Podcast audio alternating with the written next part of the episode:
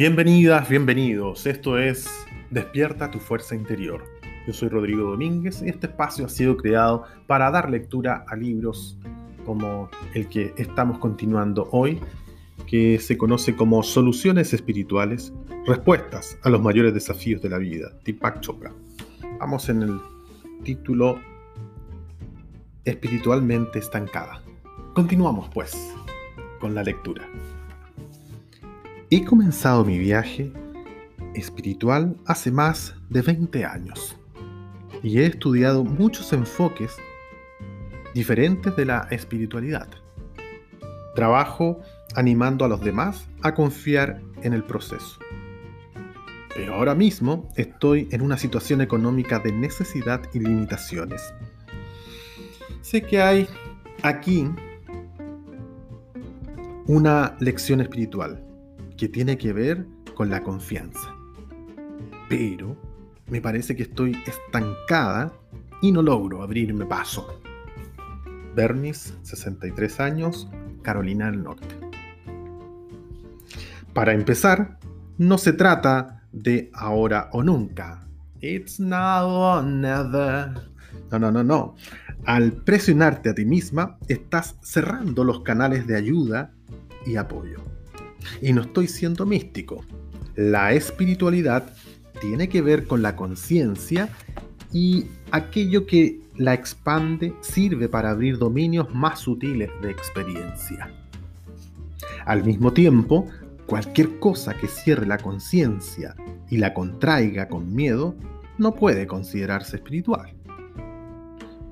En otras palabras, detecto que te gustaría amar y confiar, pero al mismo tiempo, un instinto poderoso te lleva a estar ansiosa y desconfiar. Este es el espejo de dos caras que describes en tu carta. Permíteme hablar sobre materialismo espiritual, porque creo que es aplicable a muchas personas. Cuando pedimos a Dios o al Espíritu que nos traiga dinero, en general disfrazados con un término más educado, abundancia. La espiritualidad se reduce entonces a conseguir y gastar. Toda la inseguridad que nos hace querer protegernos con dinero, condición, pertenencias y diversas cosas mundanas surge del nivel del ego. Sin duda, por mantenerse es importante. No se trata de que Dios dé más si uno vive según ciertos criterios y dé menos si uno no lo hace. No hay un juez que todo lo ve desde las nubes y vigila quién es malo y quién es bueno. Pensar así es materialismo espiritual. ¿Por qué tanta gente entonces cae en esa manera de pensar? No es difícil ver las razones. Vivimos en una sociedad materialista y en Estados Unidos la situación es especialmente dura porque no hay redes de apoyo ni de seguridad. El lado oculto de la prosperidad y el éxito es el miedo. El miedo a que si caemos nadie nos va a levantar. Y más aún, nos han llegado de promesas simplistas de que Dios salva a los pobres y a los débiles, como en una misión de rescate multiuso. Y aunque muchas plegarias quedan sin atender, la gente se aferra a las ilusiones. Si se dice a niños que Dios cuida de ellos, no ven otra alternativa que aferrarse a esas creencias. Por eso, al final, la espiritualidad es un camino que toda persona debe recorrer. Y ese camino solo lleva al interior, no a la ventanilla de un cajero donde se cambia carencia por abundancia. Sé que estoy echando un cubo de agua fría, pero cuando uno deja de creer en ilusiones, hay espacio para la realidad. La realidad es mucho más grande que el dinero o cualquier cosa material. Al recorrer el camino, descubrimos nuestro yo verdadero. Y a medida que se profundiza ese descubrimiento, la paz y la seguridad se convierten en aspectos permanentes de uno mismo. El miedo ha estado disfrazando a tu yo verdadero. El ego te ha tentado para que midieras tus progresos en función de elementos externos. Sin embargo, lo que de verdad importa es un proceso que te permita cambiar de lealtad y apartarla del materialismo espiritual y descubrir una nueva lealtad estando despierta. Con la conciencia expandida, descubres que la vida tiene más para ofrecer de lo que creías. No puede predecir si alguien será rico o se volverá pobre, pero tienes razón al confiar en el proceso de la vida, siempre y cuando eso no se convierta en fatalismo. Hay un sitio adecuado y bueno para ti en este mundo. Se abre a ti cuando tu conciencia está lo suficientemente, suficientemente abierta para percibirlo. Siguiente título. Una madre dominante. Soy hija única y he tenido que trasladar a mi madre a casa cuando enfermó gravemente hace ya seis años. Afortunadamente ya está mejor, pero sigue aquí. Mi madre siempre ha sido negativa con respecto a mí, en lo que a elecciones que he hecho en la vida. Nunca hemos tenido una relación adulta madre-hija, construida a partir del respeto. Yo solía oponerme a su actitud avasalladora, pero no ha cambiado nada. Ahora me he rendido para mantenerme en paz. Tal vez me quería de niña, pero no creo que me quiera como adulta. ¿Qué? ¿Qué puedo hacer? Terry, 40 años, Charleston, Carolina del Sur. No creas que estás sola con este problema.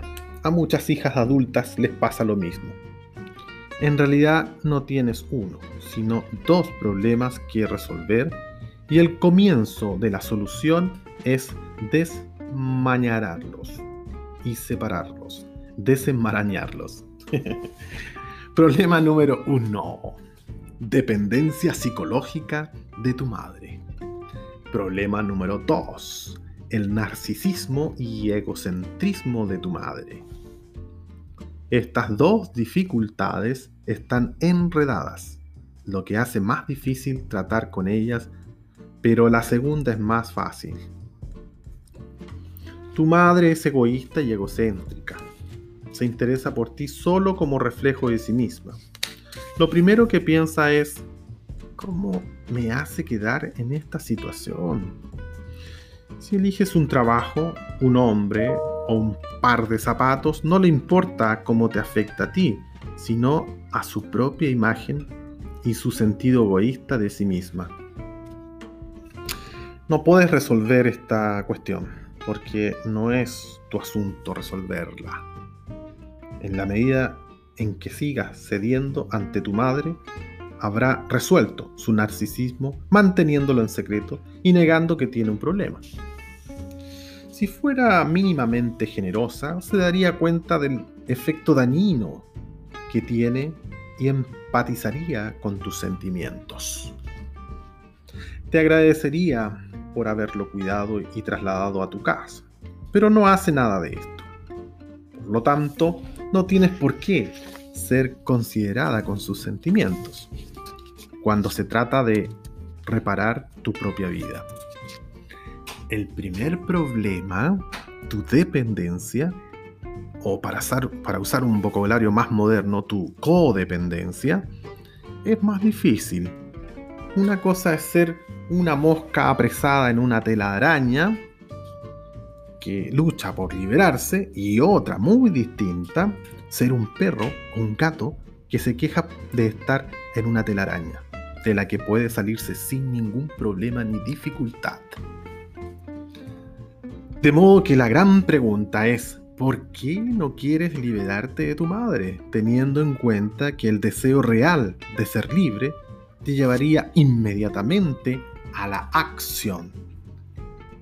Cuando tienes una piedra en el zapato, no la aguantas, a menos que te guste el dolor o que quieras sufrir como un mártir. La dependencia tiene su origen en la necesidad de amor de un niño.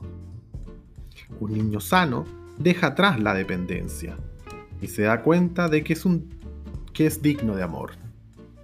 Un niño dependiente sigue apegado y dice, solo soy digno de amor si mi mamá me quiere. De lo contrario, no. Hasta que no se resuelva esta causa principal, la dependencia se extenderá a otros ámbitos.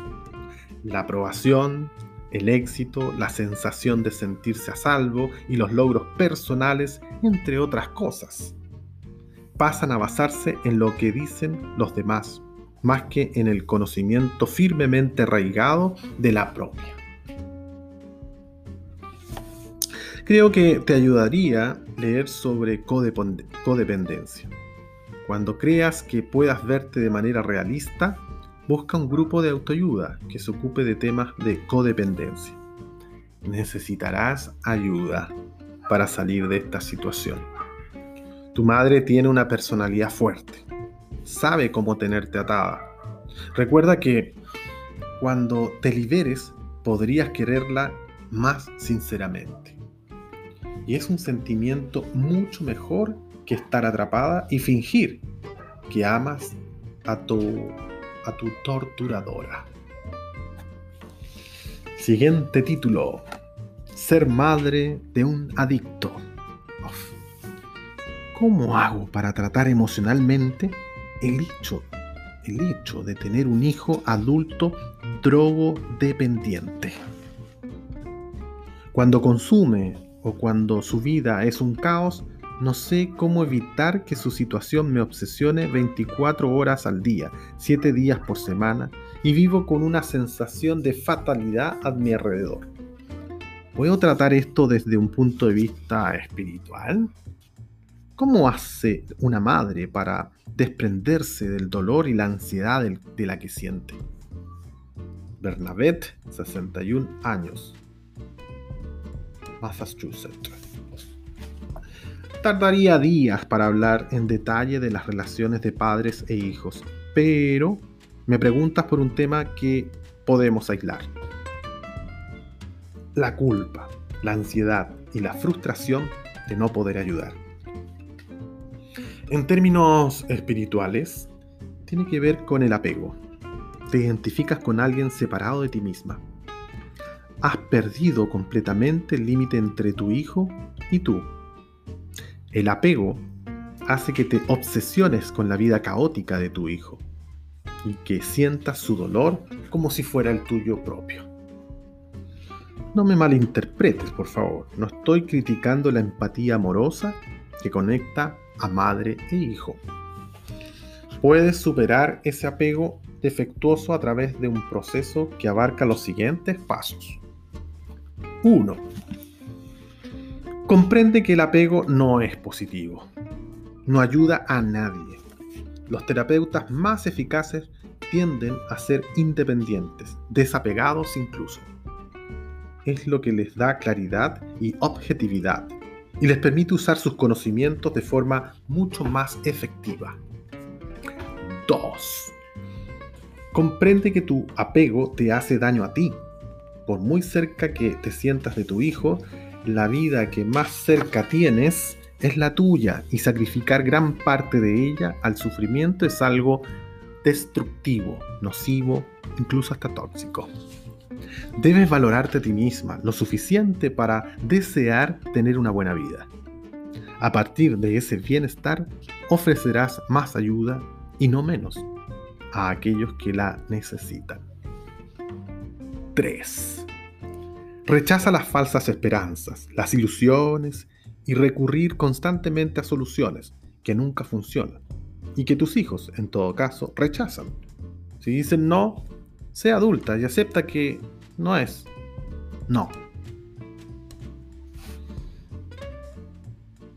Sana tus heridas. La mayoría de los adictos han perdido la capacidad de cuidar a las personas que los rodean. Tienen hábitos de lastimar, rechazar, traicionar, tener secretos y ser desleales. La enfermedad los hace funcionar así, pero todo ese comportamiento negativo te ha hecho daño. No dejes que la culpabilidad materna te convierta en un chivo expiatorio ni un felpudo al que pisotear. Sana las heridas que tengas. 5. Cumple con tu relación principal. No has mencionado a tu marido, pero si aún estás casada, repara los puentes que te unen a él. No debes recorrer este camino sola. Toma conciencia de que tus hijos no son tu relación principal. Aunque seas lo único que tengas, tampoco los convierte en tu relación principal, porque además no se relacionan contigo. Busca a alguien que se preocupe por ti, con quien relacionarte, porque ellos no lo hacen. 6. Procura encontrar una visión e ir en pos de ella. Ahora mismo tu visión es una ilusión, fijada en una falsa idea de que si dieras con la clave adecuada, resolverías la vida de tus hijos. Ten en cuenta, por favor, que ningún padre le soluciona la vida a ningún hijo adulto, lo que significa que no has fracasado. En primer lugar, porque es imposible fracasar con algo que es inalcanzable. La mente detesta el vacío y necesitas un objetivo determinado para ocupar el lugar en el que ahora están la ansiedad y la culpa. Si tomas en serio estos pasos, recorrerás buena parte del camino para recuperar tu propia vida de las tendencias autodestructivas surgidas del hecho de formar parte de la vida de un adicto. Nunca es tarde para encontrarse a uno mismo. Último. Título. El problema es ser gay. Desde que tenía 6 años sabía interiormente que era diferente. Ahora tengo 21 y reconozco que aquello es parte de mí. Cuando digo aquello, me refiero a tener un interés homosexual por las personas del mismo sexo. Lamentablemente, he intentado matar esa parte de mí desde la infancia, pero todo mi mundo se conmocionó cuando me di cuenta de que aquello no desaparecería. Ahora estoy seguro de estar genéticamente programado para pensar y sentir así. Tuve mi primera depresión hace aproximadamente unos 7 años. Actualmente estoy medicado para que no vuelva a pasarme. ¿Qué dirección debería optar? Sinceramente me detesto por ser maricón. Luke, 21 Singapur. El problema acuciante aquí no es la orientación sexual, sino el juicio contra el yo. En lugar de ser gay, digamos que fueras calvo. La mayoría de los hombres tienen complejos con la calvicie y puede servir de excusa para la pérdida de autoestima y la sensación de no ser bastante masculinos tienen resentimientos y se sienten defraudados en comparación con otros. Espero que comprendas que no es la calvicie lo que causa ese autocastigo, que puede convertirse en algo bastante obsesivo y agobiante. Por supuesto que es más difícil aceptar el hecho de ser gay que el de ser calvo, por la actitud de la sociedad. No eres tú el que activamente te detectas, te detestas, perdón, sino que has absorbido la actitud negativa de los demás. La religión es parte de la sociedad y cuando interviene en la situación, uno acaba con otra capa más de censura, quizá la más severa de todas, ya que ser gay, según los fundamentalistas cristianos, es poner el alma en peligro. En tu situación, yo haría una lista de los problemas que sientes dentro de ti, los pondría en orden de gravedad y después escribiría un remedio específico para cada uno de ellos. Pues bien, hemos llegado hasta acá. Nos vemos en una próxima oportunidad. Saludos.